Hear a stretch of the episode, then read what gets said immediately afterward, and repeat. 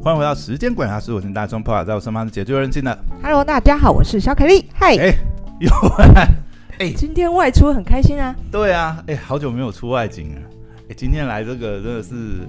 我的好朋友这边呢，感觉我觉得我觉得你们一定会变成好朋友，你知道吗？我首先先帮他代言一下好了，先帮他代言一下。哎，我真的之前有一个台湾的品牌的背包，我有帮他，我有帮他。哦，我知道，对对对对，我有看到，我看到。那好久以前了。可是我今天要讲一下，我们今天来到的是这个，我觉得我也蛮佩服他的，这是一个国内专业军事背包的一个品牌，Background。然后我们今天来拜访他的这个执行长。执行长，Hello，好，Hello，大家好，我是 James，嗨，OK，哎、欸，我现在讲一下，我真的是从 James 在做三 C 配件的时候认识他，然后没想到这短短几年，那也缺太大了吧？三 C 配件。不是你知道吗？哎、欸，这还是让 James 早来自己来讲，早些年三 C 配件是不是真的是，对不对？很好做，嗯，很很很早些年啦，很早很早些年，因为你做三 C 配件很久了嘛。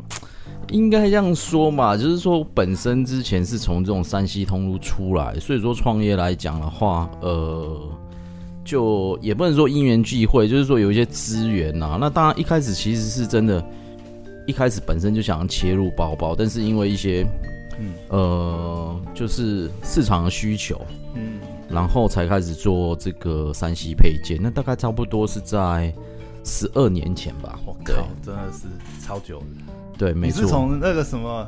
哎，你应该是有搭到十三年前，哎，十二才十三年前，你做山西的时候，大概差不多。我我一开始创业的时候，大概差不多十二年前嘛。那十二年前，嗯、呃，一开始就是切入这个，呃，应该算是 iPad 跟 iPhone 那个智慧型手机崛起的时候，iPhone iPhone 三 S 那个时间，嗯，差不多，可能再过一点吧，嗯、就。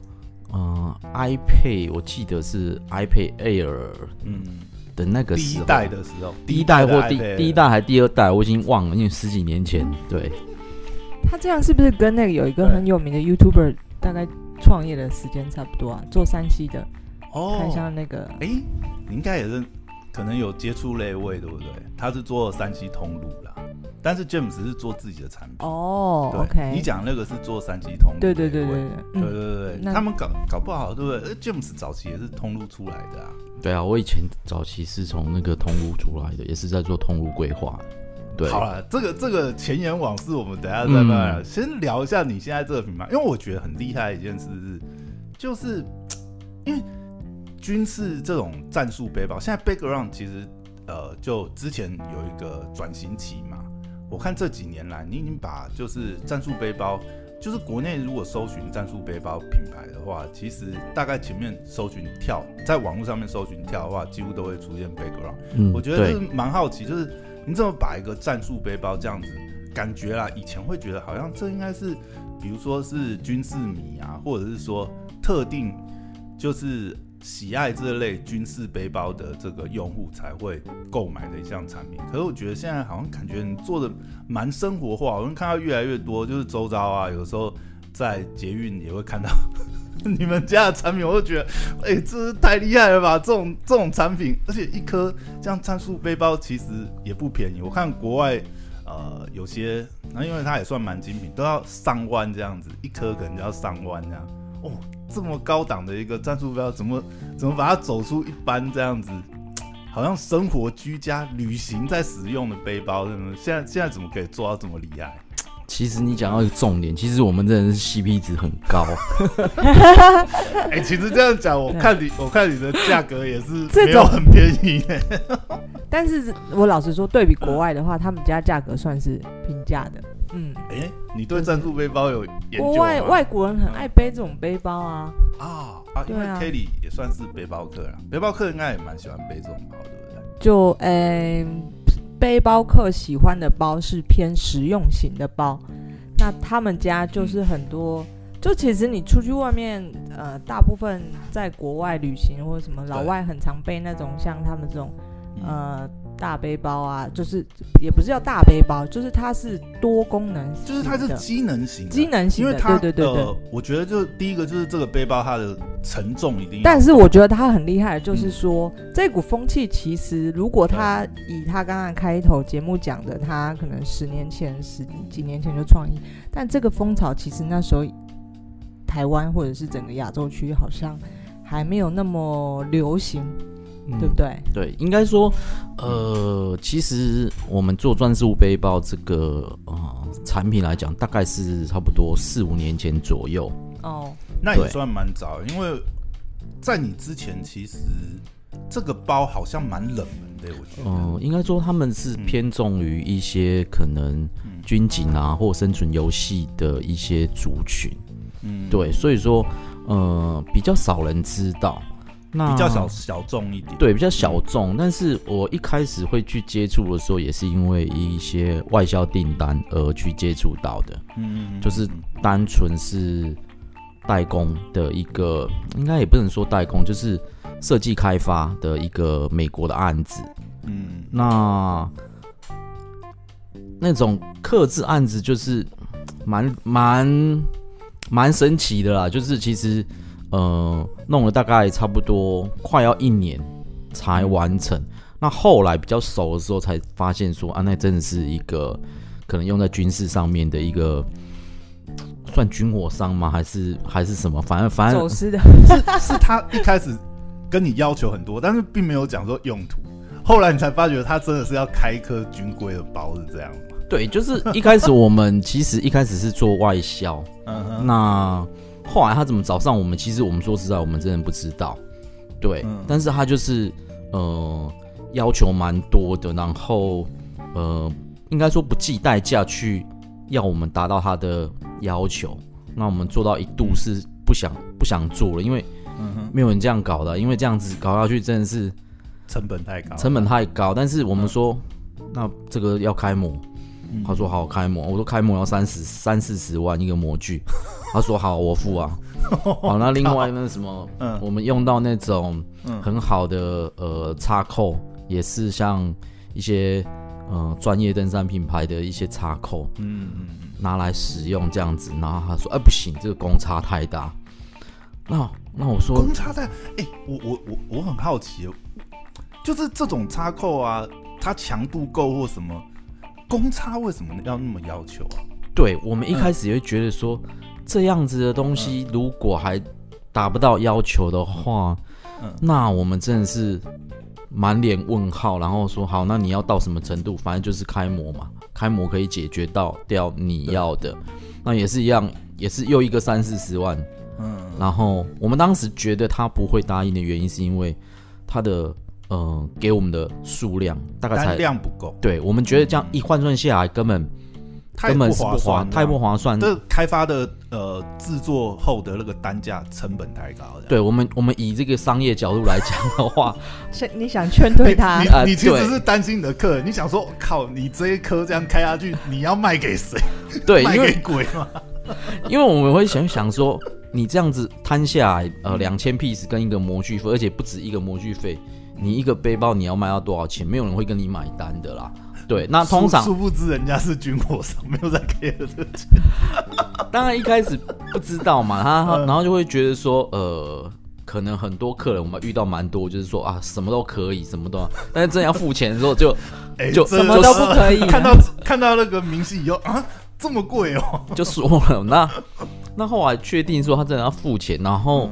呃，因为这种这种战术背包的东西，其实插扣很多。嗯、那后来我们开始觉得可以做，或觉得它背后一定是一个可能军火商或什么之类的。反正他反正他真的是没有在 care 的。对对，是因为他说就是从插扣开始，他说公差太大，发出的声响太高。我们心里想说什么什么怎么会有声响？就是它插扣起来会有一点间隙。然后那种战术背包大概都会有七八个插口，嗯嗯嗯嗯。那他说我们一次出去可能一二十个人，那当一二十个人一起发出声响，那就非常可观，可能真的会暴露那个部队的。对，他就说他就说很危险，他是说用危险，对。然后我们会觉得这会有什么危险？对，嗯、那到最后，反正最后，你意思是说扣进去那个声音？呃，就是说他们在奔跑的时候，哦，它公公差会会摩擦，它也不能有那个没有卡很紧，零组件在那边锵锵锵锵锵那种声音。对对，他们觉得会咔咔咔咔那种声音会暴露行踪。对，那后来我们就反正千辛万苦做完第一批之后就结束，然后隔了差不多半年，呃，我们常常会去香港看展览嘛，然后他们联络我们说，哎，他们要到亚洲来。然后又问我们有没有要去，那我们本来就有要去，就在香港就约约时间跟他们碰面这样子，然后就看起来就是一个美国中年大叔，有点胖胖的这样子，看起来也也也就一般商人，嗯，嗯。对。对，然后回去展期结束之后，大概差不多两个月时间，又再发 email 过来说，呃，之前我们提供的布料就不提供了，我们要跟上次的一模一样。但是布料你就是用一般的呃尼龙布料，还是就是他指定的，外面可以买得到。嗯，对。然后他就说我们要在十月中的时候最慢要拿到，嗯、他们十一月十一号要用。嗯哼，我心里想，哎，美国你也知道双十一 是不是？送礼 送礼。对。然后后来跟我们说没有那个那个时间一定一定我们一定要送达，因为。十一月十一号是美国的退伍军人节啊，嗯，就是美国有两个军人节，一个是九月三号，我们台湾也是一样。那另外一个是十一月十一号是退伍军人节。那他那个他那个退伍军人节是全国性的的这个大的节日，是会放假的哦，不是像我们台湾有一些节日啊很重要，但是他没有放假，但是他是全国性会放假的一个节日。嗯，那后来他的数量就比较多，他要送给他们的退伍的军人。嗯那一开始就是因为这样慢慢接触，才会知道说，哎、欸，其实这个这个这个背包其实是很实用的，因为在战场你一定得实用嘛。对，因因为你被雕过，这样子开发，你就知道这种东西真的是有它困难的地方。对，但是但是好，那这是开发的缘由，但你后来怎么会把它想到推入一般一般这种市场，可能是呃民用啊？或者是说休闲、休闲旅游用这种市场，我觉得这这蛮神奇的，怎么推怎么推的啊？对，就是因为你接触久，你会知道说这东西真的是很方便、很实用的一个东西。对，那但是有一些东西其实事实上是不是太适合运用在民间的，就是说它如果是正规的话，因为正规的那个战术背包，比如说，哎，是不是战术背包才有配那种什么 MOLLE 系统？嗯，不是，它 MOLLE 系统它是一个、嗯、呃模组化的一个概念，其实也是它方便的地方。只是如果有一些材质，它可能会太重，嗯、或者是说，呃，它的一个稍等，MOLLE 系统是什么？我来帮大家问一下。对不起啊，我们这个大外行。MOLLE 系统其实它就是一个模组化的一个设计，嗯，就是说它的让你可以去加挂一些配件。小包，或者是、嗯、呃，以前是战场上可以使用到，可能挂一些什么弹夹啦，嗯，然后一放一些什么急救包，就有点类似扩充功能，是吗？对对，扩充快拆的一个功能。它的那个英文翻译过来的原名应该是什么？模组化轻量装备负载系统，这样。对对对，我有点绕绕口。哎、欸，可是我觉得这种呃，好像有附这有符合这种系统的那种背包，就我们会看到。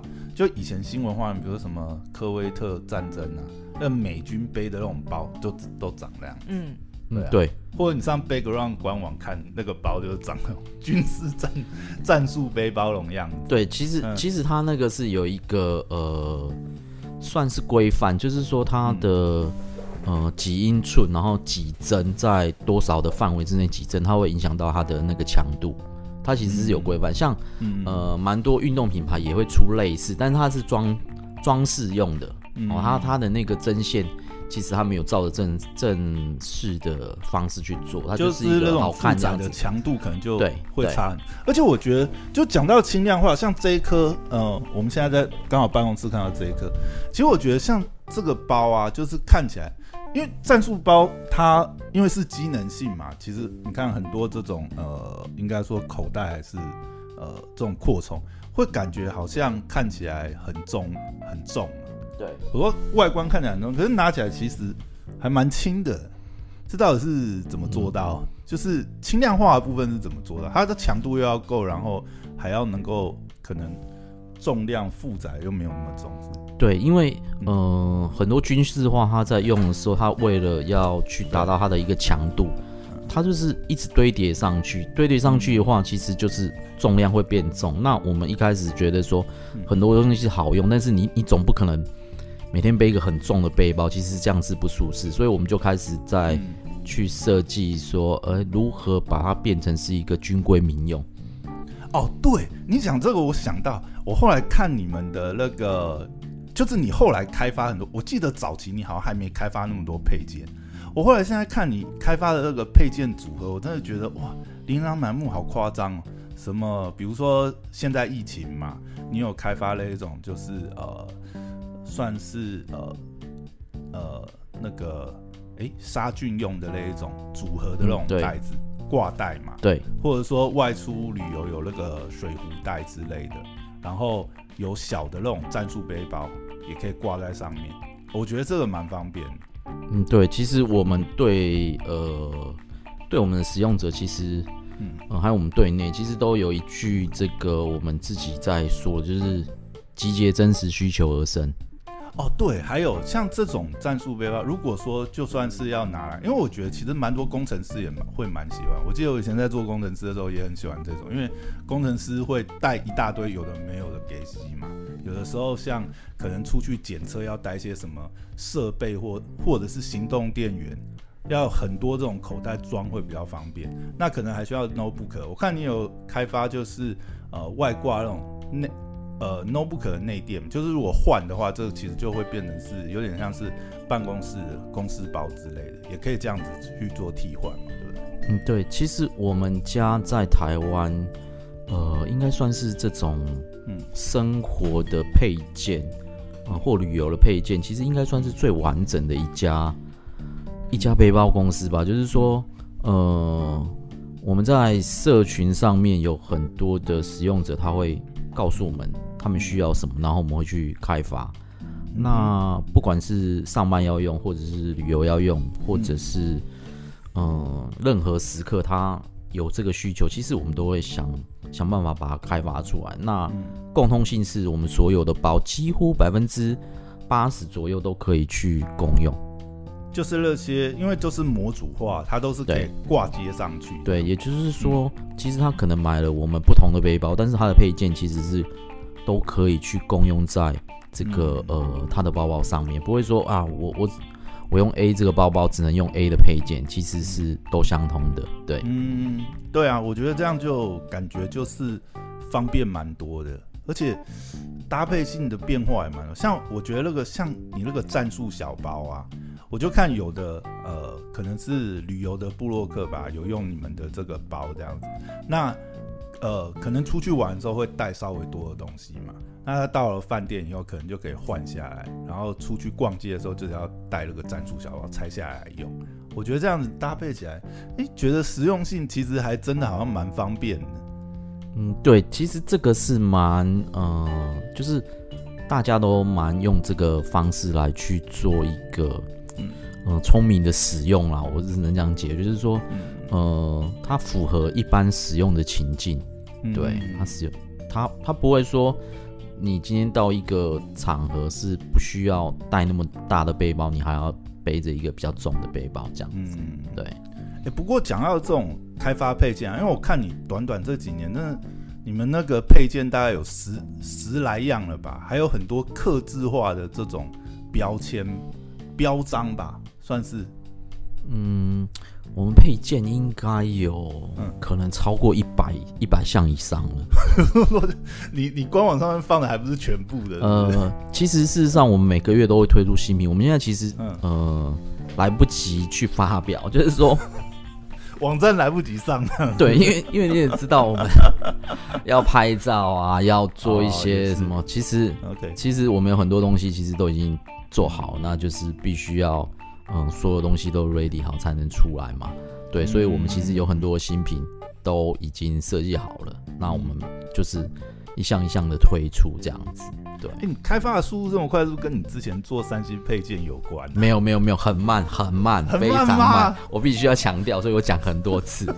对，哪里很慢？我靠，才几年就升一百多项配件？不是，其实其实啊，我们家很值得一一去去去讲的一件事情，就是说，我们是用正规的方式去开发商品。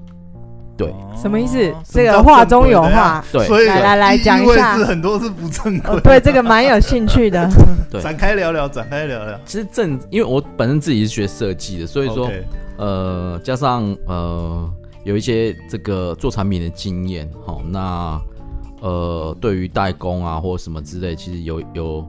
有蛮多工作的时候是需要去摄入其中的，嗯，那发现说正规的方法就是说，你今天要从可能需求面啊，或者是说呃材料啊、设计啊，还有一些打样甚至测试，但是现在的呃做商品的或品牌或是任何一个呃做一个民生用品，好，我们举例民生用品来。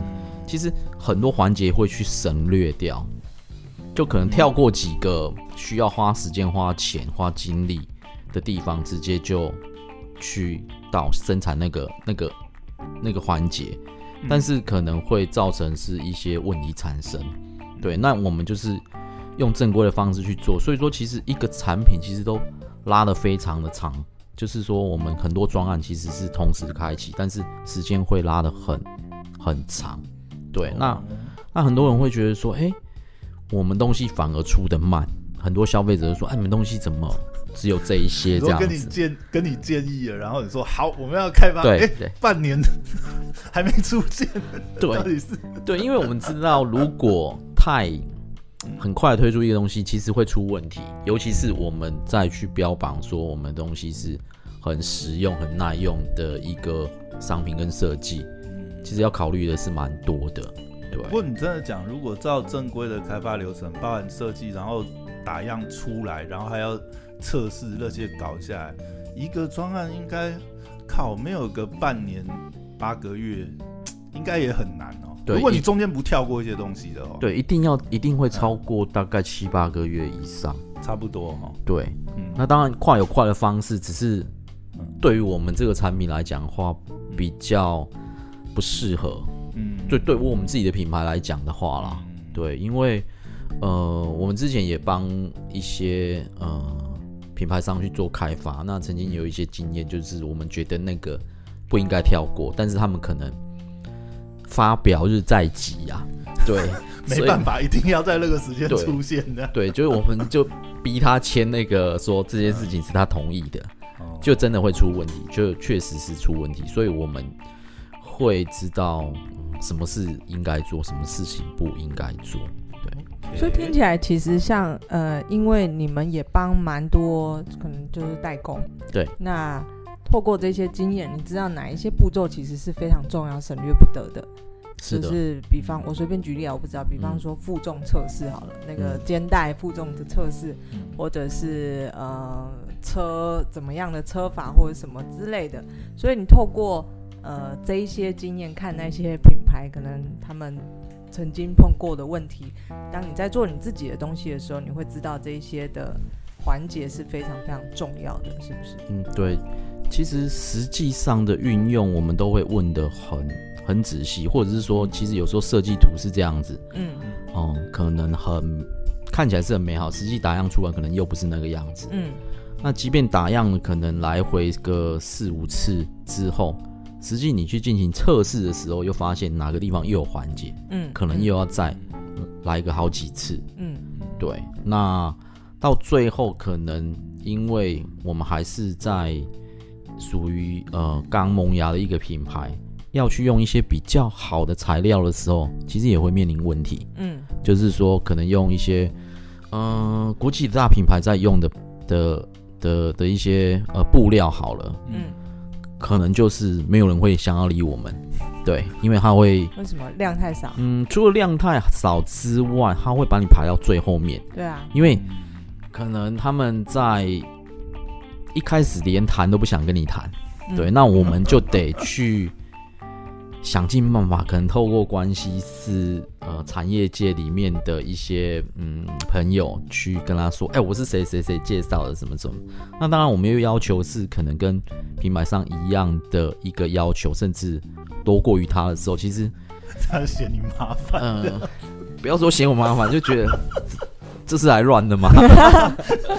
就就像你，就像你之前接那个包哎，军事包的案子，差不多意思，差不多。跟我要求这么多干什么？对，就是，嗯，就是那，但是没有办法，就是得想办法去做。那什么一些什么呃，美国杜邦的材料啊，然后或者是德国的一些呃零组件配件啊，或者是一些韩国的布料啊。哎，你要不要讲讲你现在最新的这一颗包用了什么特殊的东西？嗯，其实我们现在广泛在用的还是呃杜邦的材料，美国杜邦的材料是那个布料防泼水的部分。对，就是呃一般军规的布料会用 Cordura，就是呃美国杜邦的一个材料。对，那它是大部分它是有经由台湾去生产的。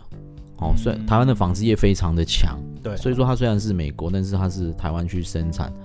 那就是因为它是很出名的一块布料，所以说坊间也蛮多是假的。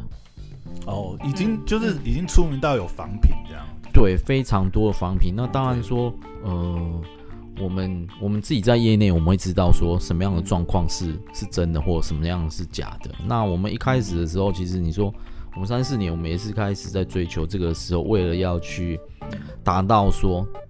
这个绝对是要是真的，所以我们才会那么辛苦去到源头。人家不想理我们的原因也是这样。哎，对，你好像第一颗包就是做那种呃冲浪啊，呃吸呃渡吸那种防泼水的嘛。嗯，应该说我们家两个两个大的主轴，一个就是军规的一个背包，另外一个就是呃户外全防水的背包。嗯，分这两个大类，对。全防水，对哦，雷克是可以做到全防水，就是真的是溯溪什么都可以用，对对，就是户外.呃玩水啊或漂流啊等等，就是会做到全防水。哦，OK，所以是这些材料上面也是蛮取得也不是那么容易，下了蛮多功夫。对，就是说你你要去那个呃布料市场买，一定都有，很简单。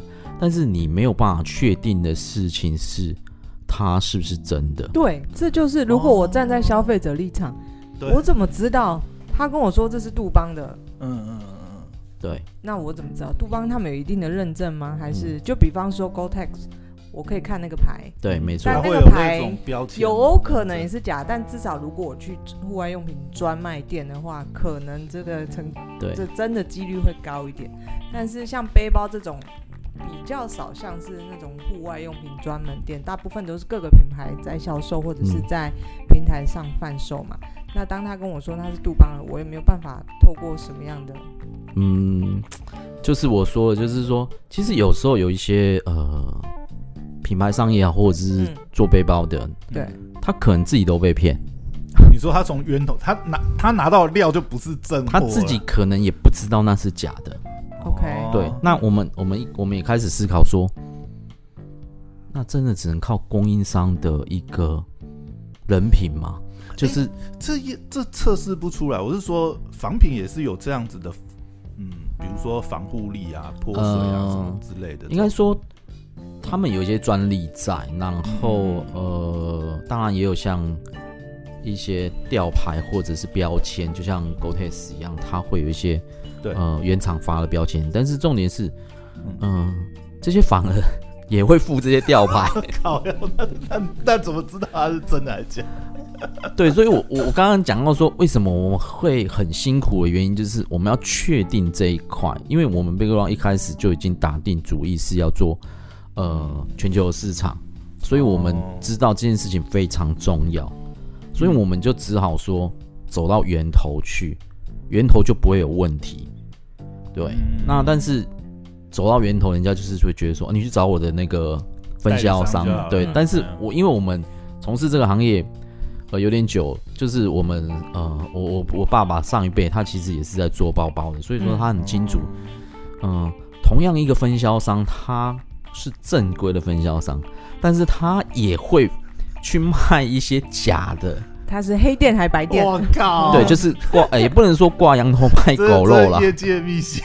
对，就是说，呃，他有分两种价钱这样子、嗯、哦。啊，那你说，这是不是都是同样的东西？哦，那副厂，副厂，富邦副厂，台厂配件是，是。OK，那所以，所以我们就就知道说，嗯，嗯这会。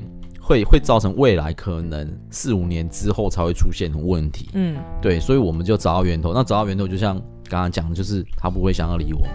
嗯，那但是我们就是会想尽办法去，希望他跟我们合作。对，嗯、那确保这件事情是我们可以掌控的。对，了解。不过可能也是，你看从你说从上一辈开始做，那哦，那应该有三十几年了。三四十年有了吧？呃，应该有那么久，应该有，应该有，因为因为早期是、哦、是我爸妈他们是在做在台湾开工厂，OK，对，但是后来都移到大陆去了，那产业外移，嗯、那就像刚刚在讲讲说，嗯，一开始没有，嗯，会去做山西配件，其实中间可能有一些。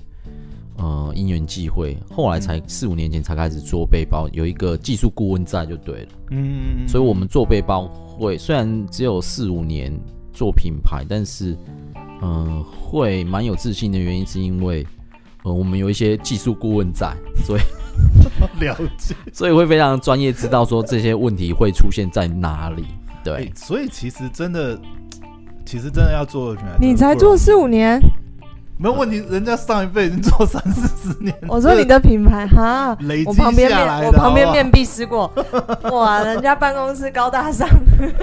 不过我觉得这也是，哎、欸，我们上第一集先录到这边，那我们等下回来再听 James 聊。就是其实你看代工做这个，应该说从呃父母那辈开始做三四十年，做到你。这一边对不对？那也是这几年才开始转型做品牌。那我们下一集来聊聊，就是品牌经营上面一些呃心得分享好了。没错，那还有是不是受承受父母的压力？接班的压力是不是？哎，刚刚就给我回来做，嗯、去外面跑什么通路，做什么三级回来接包包，会接家业是不是？好，拜拜拜拜。